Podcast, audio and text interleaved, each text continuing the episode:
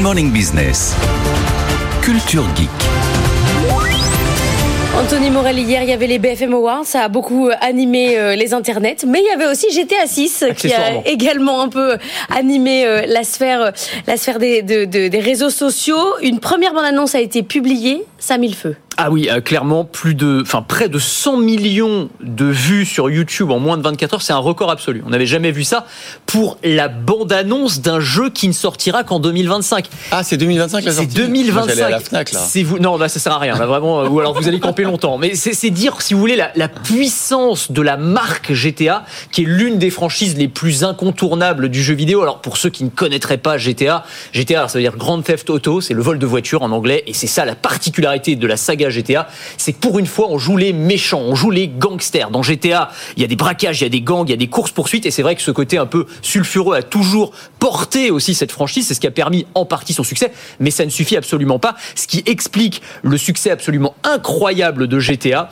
c'est la liberté vertigineuse qui ah est donnée aux joueurs, c'est-à-dire que dans GTA, on peut faire absolument tout et n'importe quoi. On est dans une n'importe quoi, non? Surtout, alors peut-être ça dépend, c'est ce que vous voulez, vraiment tout ce que vous voulez. Là, vous vous retrouvez dans une ville qui s'appelle Vice City, donc c'est un, calque de Miami, et on peut vraiment, quand je dis tout faire, c'est que les rumeurs veulent qu'on pourrait se balader dans 70% des bâtiments. cest vous imaginez une ville comme Miami avec des gratte-ciel, des maisons partout, vous pouvez entrer dans 70% d'entre elles et avoir des interactions avec les personnages. Ça, c'est un truc complètement fou. Et ce côté, alors on appelle ça des jeux sandbox, des jeux bac à sable, parce qu'on peut tout faire comme dans un bac à sable. Et ben c'est ce qui fait la force de cette franchise et, son succès. Et alors, comme dans tout aujourd'hui, il y aura de l'intelligence artificielle. Exactement. Mais là, ça peut quand même révolutionner les jeux vidéo parce que le, sentiment d'immersion va être encore plus grand. Absolument. Alors, c'est euh, l'un des patrons de l'éditeur Take-Two, l'éditeur du jeu, qui expliquait récemment, récemment qu'il allait utiliser l'intelligence artificielle générative pour euh, améliorer la qualité des dialogues avec ce qu'on appelle les NPC. Donc, c'est ah les, joueurs, euh, les, les personnages non joueurs. Donc, en gros, c'est tous les personnages que vous rencontrez à l'intérieur du jeu.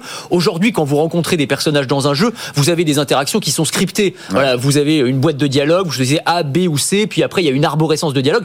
Avec l'IA générative, on va pouvoir avoir des dialogues, des dialogues en langage naturel qui vont être infinis, c'est-à-dire qu'on va pouvoir converser. C'est quand même vertigineux. Hein. Mais c'est vertigineux, c'est-à-dire que vraiment ça, ça va nous faire entrer dans une nouvelle ère dans le monde du jeu vidéo.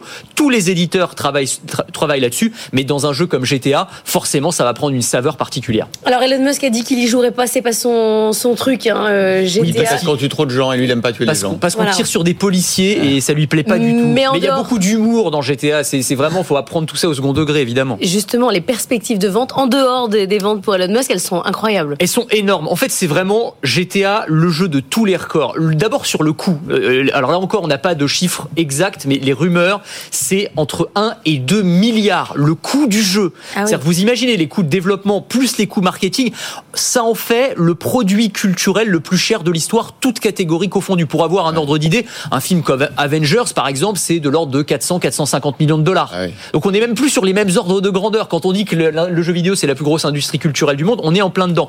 Et sur les perspectives de vente, bah, GTA 5, le jeu actuel, hein, c'est le deuxième jeu le plus vendu de l'histoire, 190 millions euh, d'unités. C'est le jeu qui a euh, généré le plus rapidement un milliard de dollars de chiffre d'affaires. C'est le jeu qui a généré le plus de revenus en 24 heures.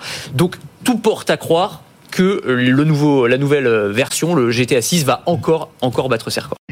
Et si vous aimez la tech et l'innovation, je vous propose de me retrouver dans Le meilleur reste à venir. C'est le podcast qui veut vous donner envie de vivre en 2050, à retrouver sur le site de BFM Business et sur toutes les plateformes.